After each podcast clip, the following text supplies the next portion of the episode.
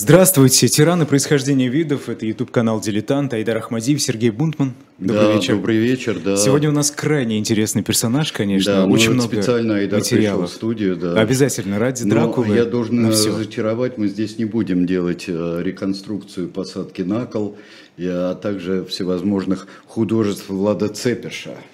Влад Цепиш, э, он же Дракул, он же Дракула, Влад Третий Цепиш, господарь Валашский, э, сын Влада Второго, Дракула. Вот про судьбу отца, я думаю, мы сегодня тоже да, довольно подробно отца, поговорим. И как очень многие говорят, судьба отца сыграла большую роль но она через всю его историю правления да. проходит. Но сначала мы посмотрим, на кого у нас Влад, у нас э, Влад Цепиш похож. Из наших клиентов, не из э, Дракулы, Брэма Стокера, и мы об этом тоже поговорим, как он превратился у Брэма Стокера в э, вампира mm в конце 19 века, но на кого он похож? Он был три раза у власти. Кого напоминает нашего первого героя Песистрата? Он постоянно находился, вот э, за исключением, первый раз он год правил, потом у него было с 57-го, если я не ошибаюсь, да, по 62-й у него, э, да, совершенно верно, э, и совсем накануне смерти, в 1476 году он правил. И он постоянно находился... Один месяц там всего лишь, Там, там совсем Под немного. конец. Он, да. Ну, это мы, мы посмотрим, это важный момент. Он э, был три раза, все время находился э, вовне, э, сражался за свой престол. Он заключал договоры, договаривался, раздоговаривался со всеми, маневрировал между очень сильной Венгрией. Ну, давайте сейчас посмотрим на портрет прежде всего. Портрет Влада Цепиша, а, самый знаменитый портрет, который хранится в замке, портрет 16 века, самый старый портрет, тоже прижизненного ничего, никаких изображений нет, конечно, но он маневрировал между Мехмедом II и между королями венгерскими. И э, здесь вся его жизнь связана с тем, что он э, пытался добиться чего-то. А вот чего, была ли власть для него самым главным, или была для него жестокость, или война была самым главным. Он был э, очень серьезный полководец. И одна только битва при факелах э, говорит mm-hmm. об этом, знаменитая 1462 года, где он чуть не убил э, султана Мехмеда II, говорит о том, что он был очень серьезный полководец. И вся э, война, которую он вел в это время, его вторжение в Болгарию, его партизанские отступления, э, они связаны и с полководческим искусством, и с большой жестокостью. А, хорошо, Погиб но... он как Ричард Третий. Кстати, да. Погиб он как Ричард Очень III. много разных параллелей. Также непонятно, где его могила. Есть его э, одна могила, другая могила, там того нашли в этом пределе церкви. Э, был он чрезвычайно набожный и был большой благотворитель, он много жертвовал монастырям и необычайно много жертвовал на благие дела вот такого толка. Он Удивительно, напоминает... как в одном человеке сочетаются такие а, качества? Ну как, у нас э, мы хорошо знаем такого человека, и этого человека, вот сейчас полюбуйтесь на Влада Цепиша, ну замечательный, ну красавец, какой вот э, такой помесь Фрэнка Заппы с вот, я не знаю кем, с о, такой вот 1970-х э, годов хороший такой хипарь вполне получается. Но это уже представление о нем, когда э, вовсю гуляла легенда о Владе Цепише, сажателе на кол. Иван Грозный был таким человеком. И жертвователи богобоязненные вроде, и постоянные какие-то вещи. У него были и синодики, и того помянем, и этого помянем, но при этом он, а, а, как и Иван Грозный, который будет через э, век э, примерно, э, даже точно, э, он совмещал очень хорошо в своем лице. Точно так же э, ищут в биографии Влада Цепиша, ищут э, тот момент или те обстоятельства, Э, которые привели к его изменению его личности. Mm-hmm. Но тут мы мало что знаем, потому что мы мало э, что знаем про его личность э, в детстве и юношестве. Мы мало знаем, кроме домыслов, о том, как он был в Турции. Он в Турции был и что там с ним происходило? Что там с ним происходило? С ним? Здесь очень много есть домыслов всевозможных. Ну, вот, например, Евгений пишет, да. могилы нет, потому что он не умер. А, правильно, Евгений, абсолютно, конечно, да, и он возит, дальше мы будем говорить, он возит землю с собой, да, и все, путешествует в гробу, э, это мы все ну, прекрасно знаем, история. пока Ван Хелсинг э, его наконец-то не достанет, да и то я не уверен, что он его достал. А, родился он, судя по всему, в 1429 году, это можно вычислить, и э, родился он э, в Трансильвании. Давайте покажем карту Европы сейчас. Вот эта карта Европы, на которой можно полюбоваться как раз э, вторая половина 15 века. Особенного внимания не стоит обращать, когда таким вот э, светло-коричневым закрашена э, территория Османской империи, потому что Валахия, которую мы видим, она входит в в Османскую империю, но оно то входит, то не выходит. Я бы э, сказал, что надо обратить внимание на вот эту сиреневую, э, сиреневое пятно, большое сиреневое пятно. А посреди, э, вот в центре Европы, ближе к Восточной Европе, это Венгрия. Венгрия, как вы видите, это очень обширное, очень мощное тогда королевство. И всевозможными связями оно э, сшито и с польским королевством, которое вот тоже светло-желтое оно у нас. А, конечно, мы видим а, мощнейшее Великое княжество Литовское и бурно развивающееся русское Великое княжество Московское, которое вот при Иване III начинает развиваться очень мощно. Мы видим пеструю священную Римскую империю, мы видим Францию в гораздо меньших границах – а, Франция еле оправляется от Столетней войны, а, выигрывает вроде бы Столетнюю войну и начинает хитроумно приращивать себе земли. А, также мы можем наблюдать, что еще далеко не вся Испания вот в эти времена она освобождена, как если смотреть с точки зрения Арагона и Кастилии, от мавров, то есть от арабов. Арабы у нас вот здесь зелененьким внизу очень серьезно присутствует. Итак, вот здесь вот в Валахии, а, скорее он родился в Трансильвании, вообще-то надо сказать, если точно, это такая до 20 века спорная часть mm-hmm. между Венгрией и Румынией. А, мы знаем, что происходило а, перед самой Второй мировой войной, когда Трансильвания была, приращивалась к приращивалась к, к Венгрии, а потом она снова отошла к Румынии, и события революции 1989 года во многом связаны еще и с Трансильванией, с тем, что происходило там и происходило с плотным э, венгерским э, меньшинством в Румынии, которое подвергалось определенным преследованиям. Но вернемся к Владу. Влад III, он станет Владом III, когда взойдет на Валарский престол, пока же он сын э, э, Влада II, Дракула, Влада Дракона.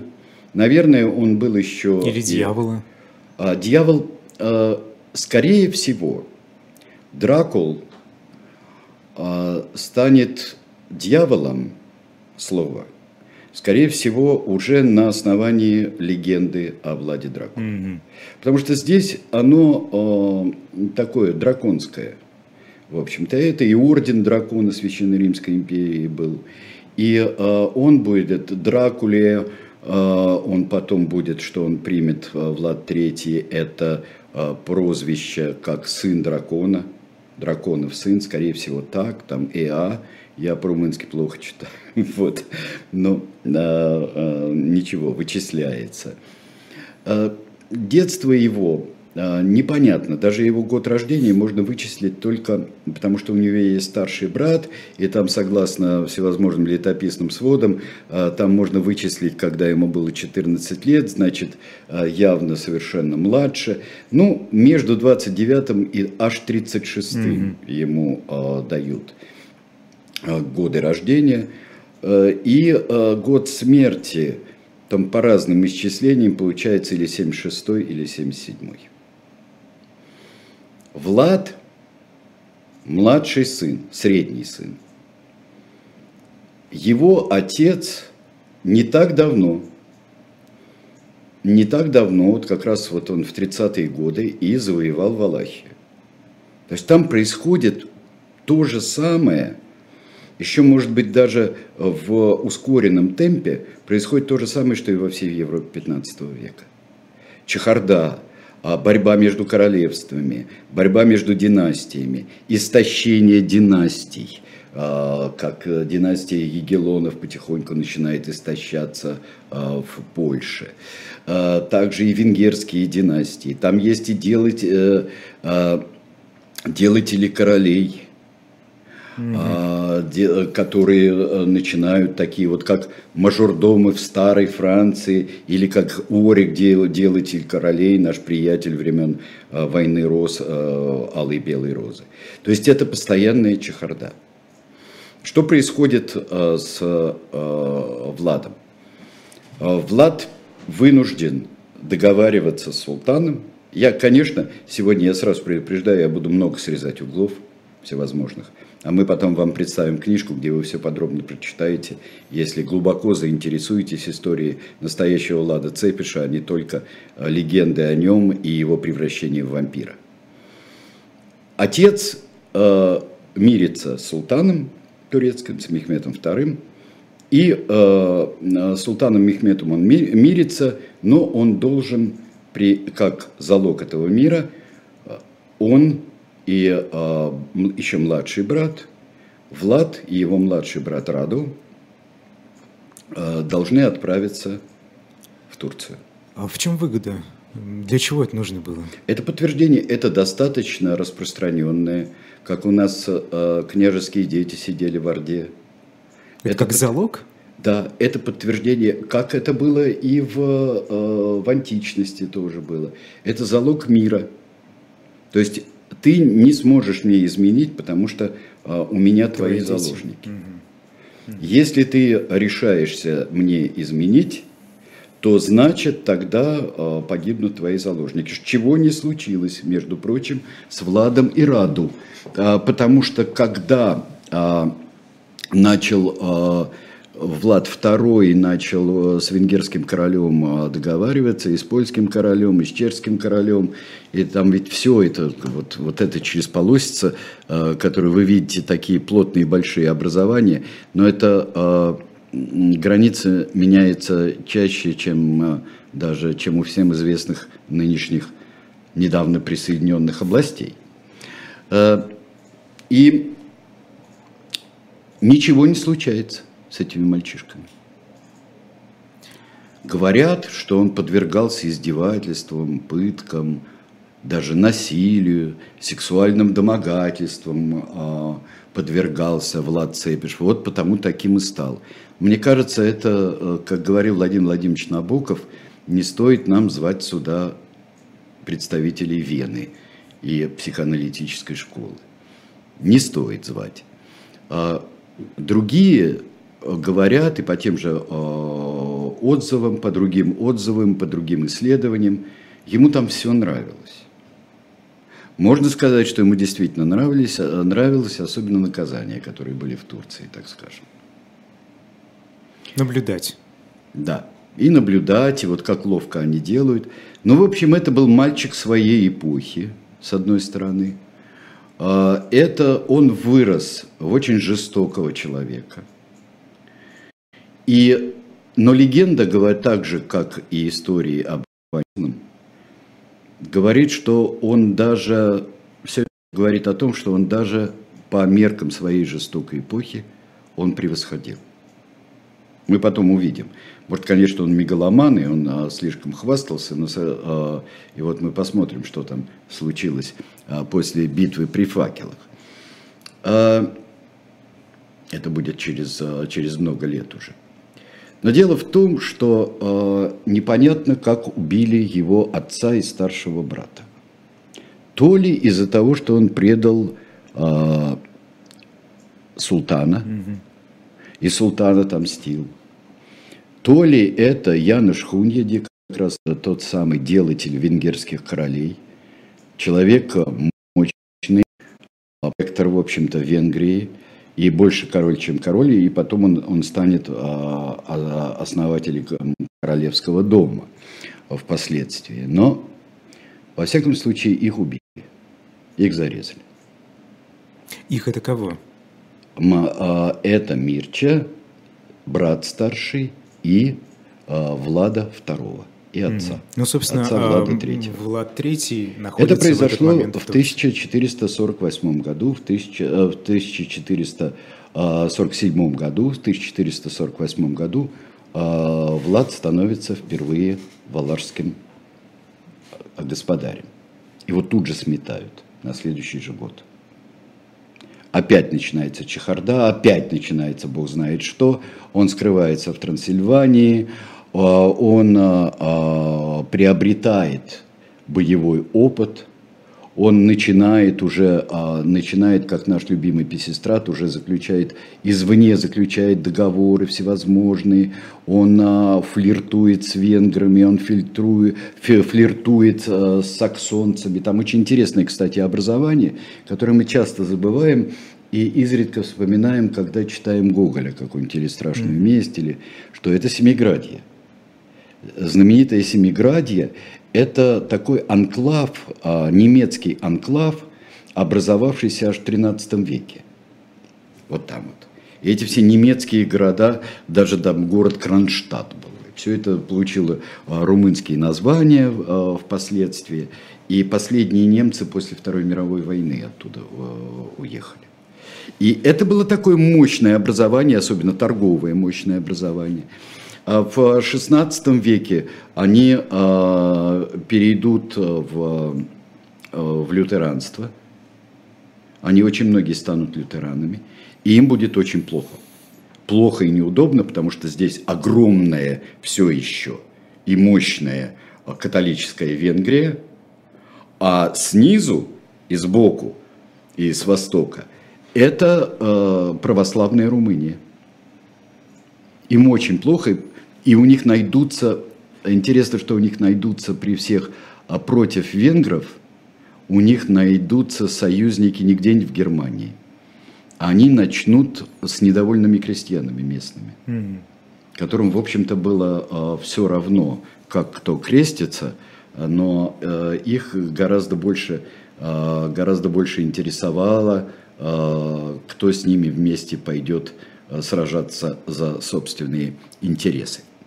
Итак, а, Влад скрывается, скрывается, скрывается, 10 лет его всевозможных а, битв, и дальше начинается самый интересный период. Это его а, второе правление, второе правление, и это второе правление начинается с мести. За убийство отца. Да. Причем мести изощренной. Но ведь он тогда тоже не понимал, что стало причиной.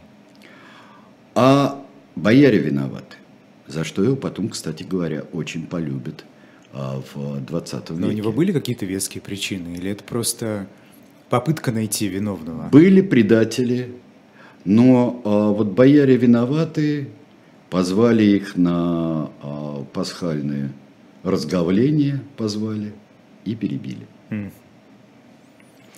И он начинает, некоторые говорят, что там всего 14 человек было казнено, некоторые говорят, что тысяча с чем-то. И он а, начинает увлекаться вот такими казнями. Ну, а, рассказов существует много, как он а, то ли западным послам каким-то итальянским прибил шапки к голове, потому что они их не снимали. Ну, скорее, это турки были, когда гвоздем, гвоздями прибили к голове им шапки. Почему он с послами так сурово обращался? А, но он начинает уже, потом это будет а, а, в гигантских размерах, но он начинает сажать на кол. Что это за казнь? А, казнь жуткая и мучительная, и я думаю, нам сейчас одну из гравюр покажут. Вот. Это жуткая мучительная казнь. Ее самое жестокое выражение – это когда человека а, постепенно а, человек разрывался вдоль на, насквозь. И до трех дней мог страдать казнимый – эта казнь существовала очень давно. Но такой для человека садистических наклонностей или достаточно жестокой эпохи, структура человеческого тела предполагает, а, что можно вот так вот и поиздеваться. И это было сочинено еще в Древнем Египте было, в Ассирии было. Существуют глиняные таблички, которые э, свидетельствуют о, таком, о такой казни. Это была публичная казнь. Да? Это публичная казнь. Его должны были видеть, а, его должны были видеть, а, и он сам должен долго и долго мучиться. Как а, в знаменитом романе э, и фильме о нем, по нему, «Огнем и мечом» Сенкевича, Вишневецкий, Ерема, Еремия Вишневецкий, когда запорожских послов сажают на кол – говорил, чтобы чувствовал, как умирает. Это сохранялось очень долго. И до XVIII века. До XVIII века. А, а, бывало в Европе и в Восточной Европе это было. А, и в Западной Европе это мало проходило, но от турок набрались потому что в Турции очень распространено это было. А турк набрались всех, и поляки, э, и наши, и, э, и вся Молдавия, Валахия, Трансильвания. Спрашивают в чате, что человек должен был совершить, чтобы попасть на кол? Все зависело от э, места, где он живет, и от законодательства. Он мог... Это измена, это предательство. Широкие понятия.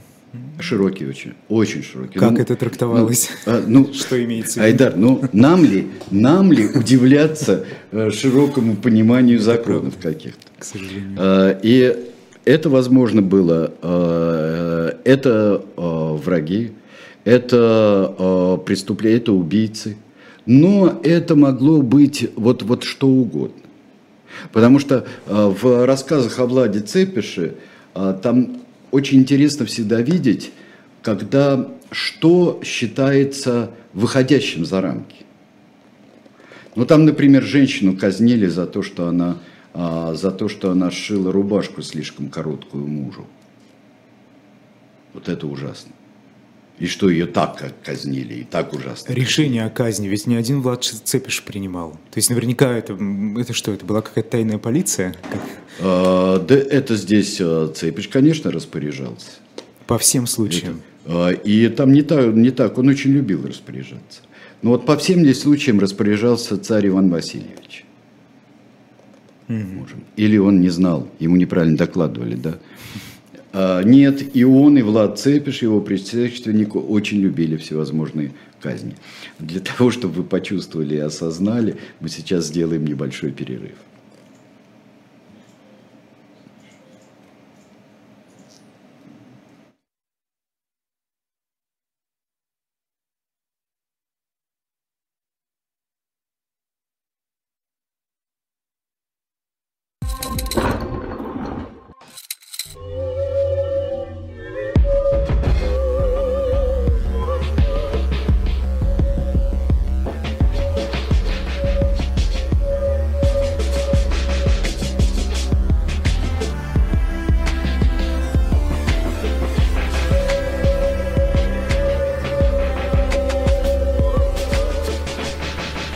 Вперед, вперед, не ведая преград, Сквозь вихрь и град, и снег, и непогоду, Ты должен сохранить мне дни и годы.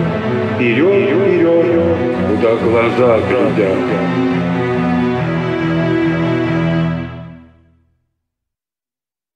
Мы продолжаем «Тираны происхождения видов». Влад я, Цепиш. Я очень хочу, Дракула. да, как раз книгу о Владе Цепише, книгу Вадима Эрлихмана э, в серии «Жизнь замечательных людей». Э, у нас есть картинка этой книжки?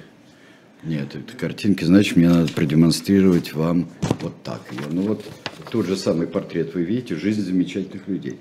А, замечательный, и я еще, как всегда, сам Вадим Эрлихман, когда э, мы часто представляли в книжном казино книги жизни замечательных людей, на неизменный вопрос, ну какой же он замечательный, если он такой негодяй. Замечательные – это те, кто заметный, оставили заметный след.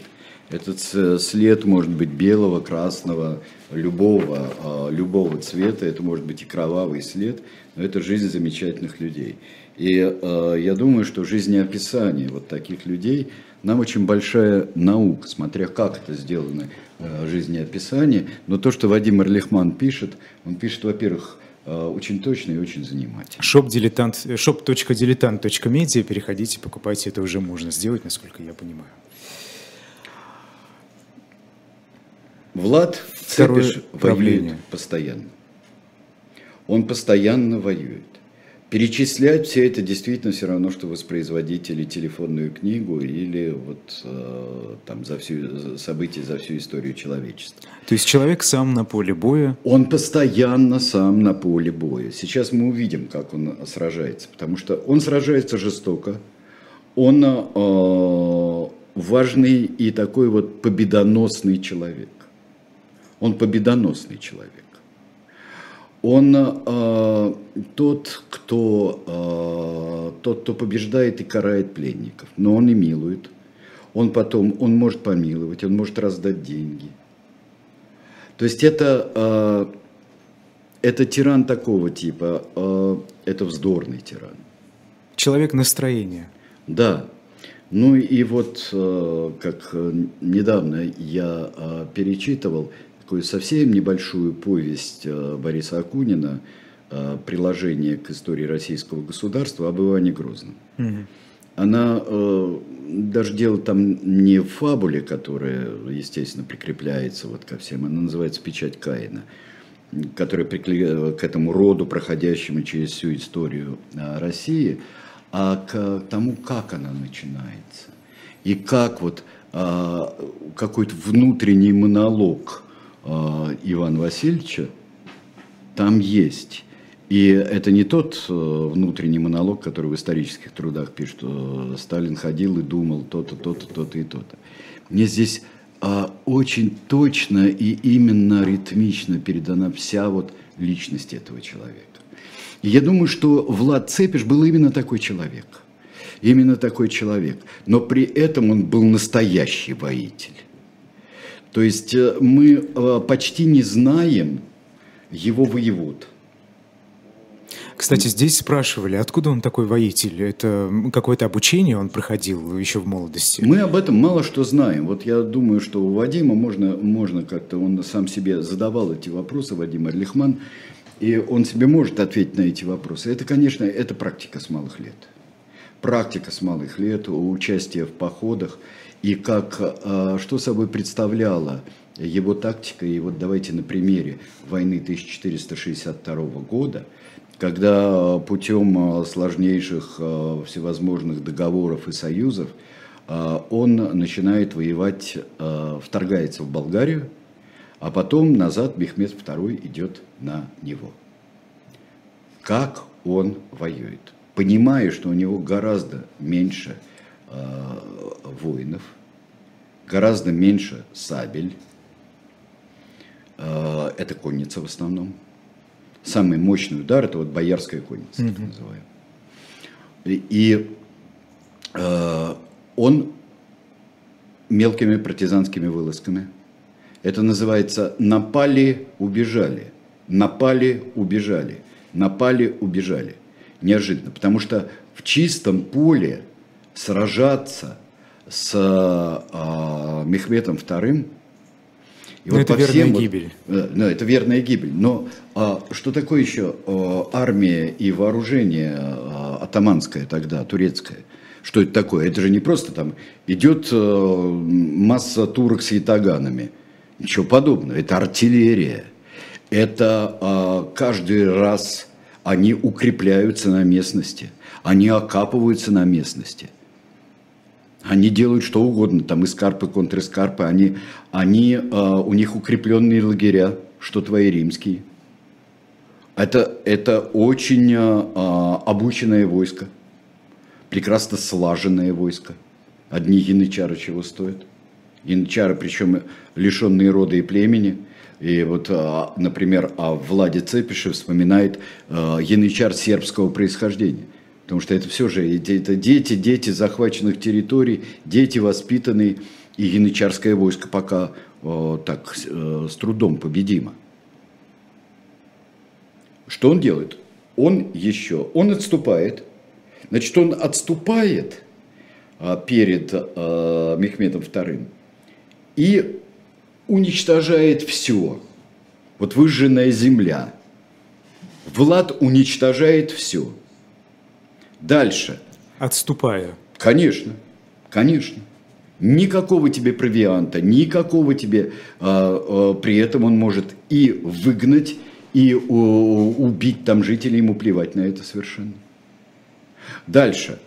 Он специальные люди собирают больных, собирают больных а, а, а, чем угодно, А, собирают проказы больных. А, Ну, тогда не очень знали, что проказа так просто не передается. Но э, собирают они больных чумой. Кстати, э, Януш Хуняди э, умер от чумы. Чума очень, э, очень распространена, очень часто бывает. И войско заражается. Они просто внедряют вот людей, в идущее войско, там, как это под видом кого угодно, там, торговцев, просто проходящих, заражаем. Заражаем. Он гонит их, их людей заражать. То есть это вот такая а, тотальная война, война на уничтожение. Что? Зачем выжигать земли? В чем э, смысл? Ну как в чем? А питаться чем-то надо. Фураж-то коням нужен. Еда-то нужна. Не может же а, а, армия, огромная армия турецкая тащить с собой весь обоз. А зачем по разоренной дороге, извините меня, пусть Тарунтинского маневра пустили Хорошо Наполеона? убивать жителей деревень, которые попадаются на пути. Но если В чем они не смысл? уходят сами, если они сами не уходят. Правда, э, султану потом удастся э, взять, э, э, э, э, взять э, довольно много пленных и много рабов при окончании этой войны. Так что случилось? Он отступал, отступал, да отступал э, до столицы, до столицы э, Валахии, Тырговишты. А Турки стали лагерем. Много было лазутчиков. И что еще прекрасно знал Влад Цепиш, это как воюют турки.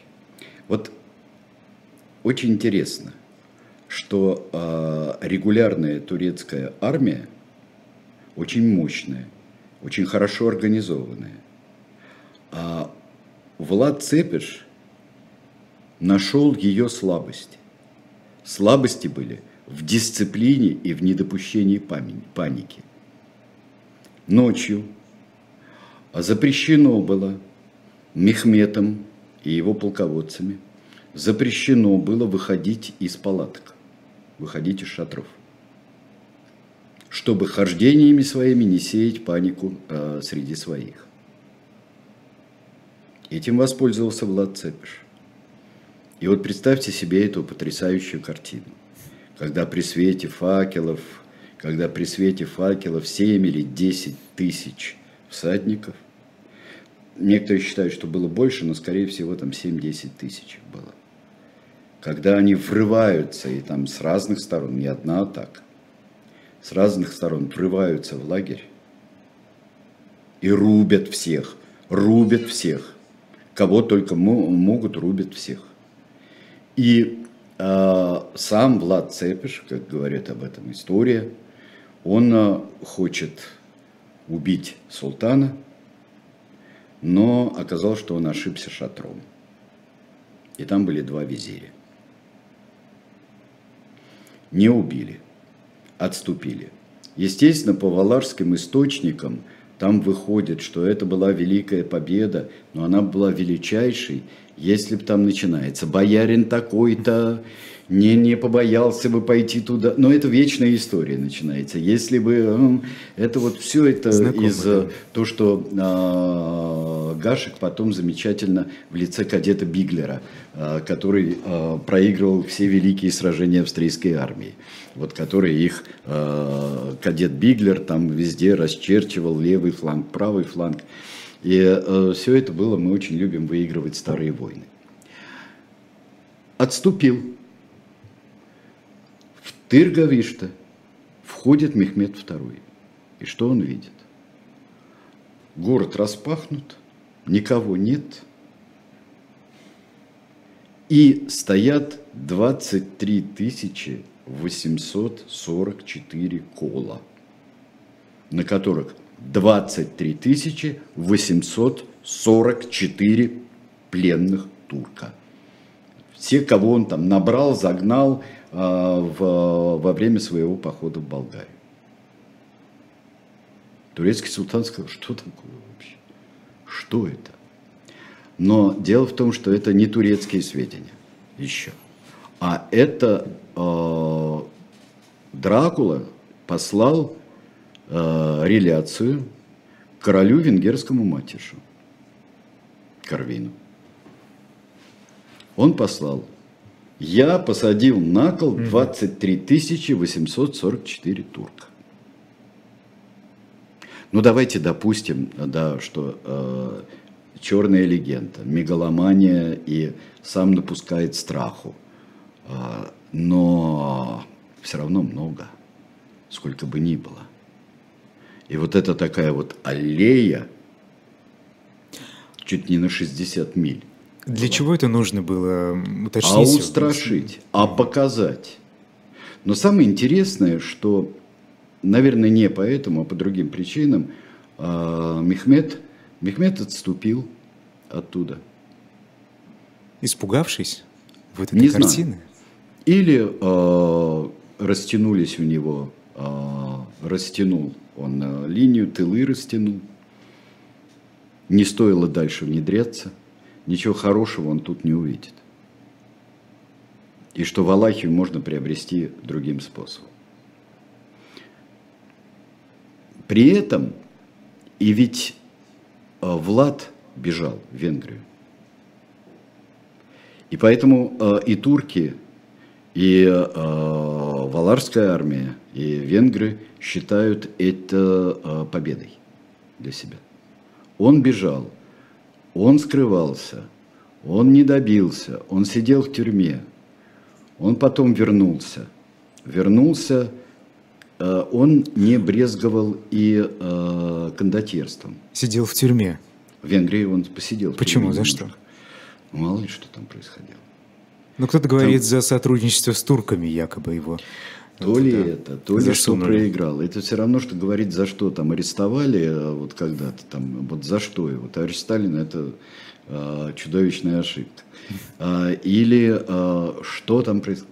Это такие интриги, э, которые вот если вот здесь начинаешь тонуть э, в именах родственников, не родственников, э, соперников, которым всем нужны эти маленькие престолы, эти территории, которые они сами потом и разоряют, как тот же Дракул, как все его соперники. Жесткие правители, да, Великое Венгерское, Венгерское королевство, то затевают э, крестовый поход, то султан идет на Буду, то э, еще что-то происходит то они бьют этих самых несчастных саксонцев, то с ними договариваются.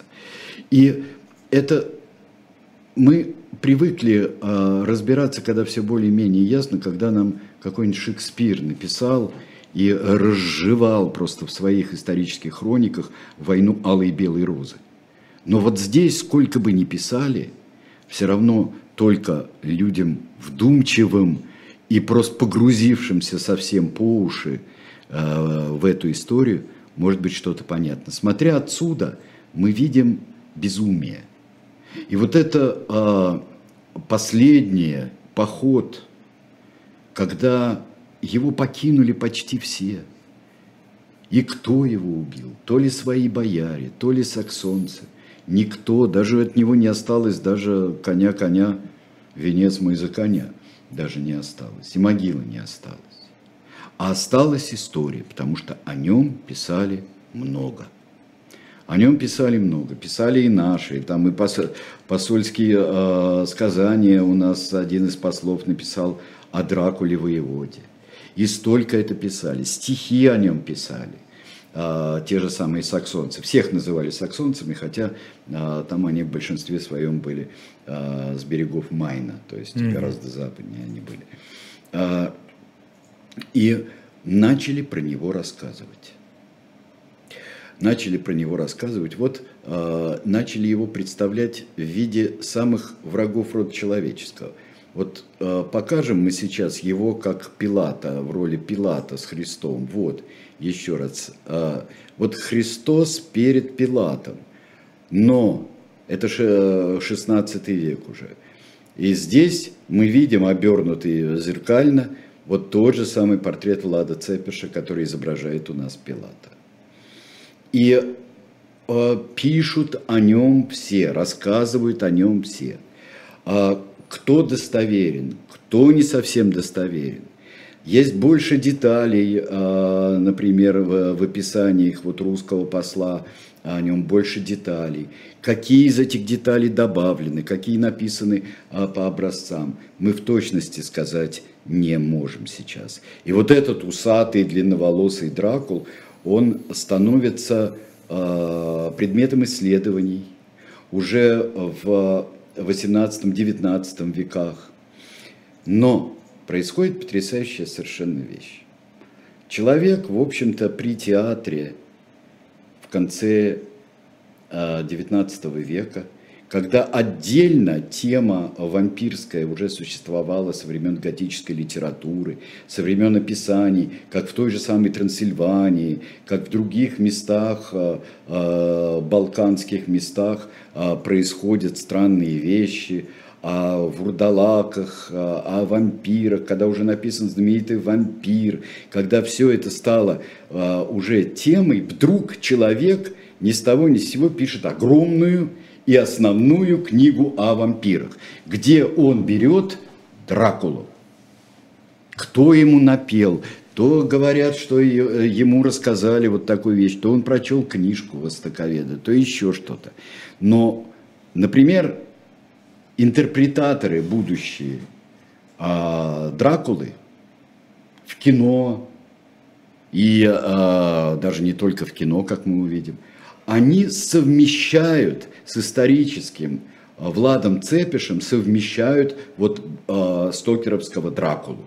Например, вот ту битву, которую мы сейчас описывали, которая окончилась таким э, замечательным развлечением, как посадка на кол, 23 844 человека. Вот э, с нее начинается фильм Копполы, Дракула Брэма Стокера. Начинается фильм. Это вампирская эротическая легенда, вампирские представления, настолько все перемешалось, я вам хочу одну афишу показать вот афишу, как в 19 часов во Дворце культуры имени Ленина «Дракула на льду». История вечной любви причем.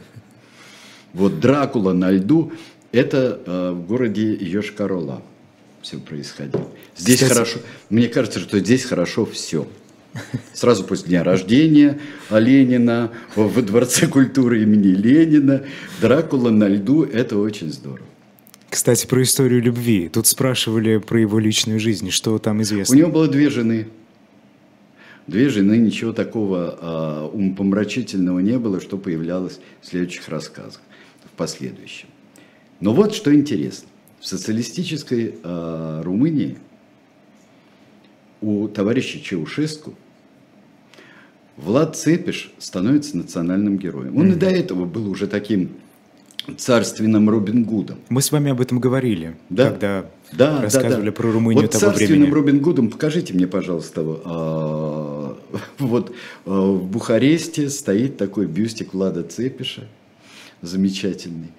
Чем И это было выгодно? Были написаны, что он собиратель румынских а, ну, земель. тогда да. Тогда вот все почему я говорил, что вот когда э, так понравился Роберт Випер э, товарищу Сталину, потому что он впервые написал про Ивана Грозного все правильно. А как еще? А как еще собирать земли? А как еще бороться с внешними и внутренними врагами? Вот только так. И э, были э, фильмы не про графа Дракулу, а про Вла... где появлялся Влад Цепиш, где он был а, мудрый, суровый, жестокий достаточно. А, был собиратель земель. Вот, например, сажатель на кол Еремия Вишневецкий у Сенкевича со всей жестокостью и со всем пониманием того, что а, происходило во время Хмельниччины, во время вот этой гражданской войны, а, войны в Речи Посполитой, он у него все-таки мудрый, мудрый правитель, да, жестокий, как тогда можно было, как тогда нужно было. Да, с перегибами, товарищи, но все-таки он а, тот, кто, он а, польский патриот у Сенкевича. И вот такой вот поворот, поворот а, произошел с Владом Цепишем. Они совсем, а, здесь, конечно, а, выгодные для туристической продукции, выгодно, а, чтобы он был тем самым знаменитым Дракулой, а, Влад Цепиш. А, Для национального самосознания тут, как всегда, идут борения, уже после того, как Румыния перестала быть социалистической, идут борения и историков, и исследователей, и э, здесь кто так смотрит, кто сяк смотрит. Но э, это очень, я бы сказал, феномен того, как вырастает, люди поразились. Вот люди поразились, вот свидетели. Они даже на фоне тех жестокостей, которые были, люди были ошарашены. Прибавляли они, убавляли, чем мотивировали, как объясняли, а, что это дело. Но они были ошарашены вот этим размахом ужаса, который посеял Влад Цепиш. Ну что, один-два вопроса, если у нас есть. Да, да, Дмитрий спрашивает, Сергей Александрович, похож ли Влад Цепиш на тиранов из Африки? Э, в частности, он приводит Иди Амина и Жана Беделя Бакаса. Я думаю, что они другого, другого рода. Дело в том, что Иди Амин, Жан Бедель Бакаса – наш следующий герой, кстати говоря, император Бакаса первый. Дело в том, что они немножко из другого теста – они э, в другом варились. У них э, тирания, они приходят к тирании, к деспотизму, они приходят или через гражданскую войну уже 20 века, или э, вполне европеизированно они приходят. А здесь с одной стороны, мы не представляем себе всего единства Европы, которое э, обрастает легендами жизнь одной далекой страны для другой далекой страны. Но все равно это некий связь, вот постоянно э, завязанные э, культура с культурой, цивилизация с цивилизацией, война с войной, жестокость с жестокостью. Ну и вопрос, конечно, их очень много. Э, просят э, подтвердить или опровергнуть эти мифы, связанные с Дракулой. Например, что он избавлялся от всех бедных, сжигая их заживо. Насколько... В рассказах о Дракуле есть и это. Ну, вот то есть это я тоже, Я случае. уже не с потолка сложно. взял казнью женщины, э, которая шила слишком короткую рубашку. А золотые а, кубки, которые а, он дарил подданным? Бывало. Бывало и это. Золотой кубок на кол не посадят, золотой кубок подарит, а завтра на кол посадят. Вот это замечательно, когда у тебя э, просто абсолютно необъяснимое настоящее и еще менее объяснимое будущее. И ты не знаешь, как и за что. Как левая пятка захочет. Известно ли количество его жертв? Примерно. Фу, фу, фу, тут это, это очень трудно говорить. Вот э, у нас есть не то, что документированное, а хотя бы отчитался. Значит, он представлял масштаб, и это было очень много, наверное, для него вот эти 23 844 турка, это много. Э, то есть было чем гордиться. А это, знаете, как э, с телеграммой вышли денег, я вот сейчас вот мог ведь написать «вышли денег, вежливо, а то вышли денег». Вот. А мы не знаем, с какой интонацией королю Матиушу писал.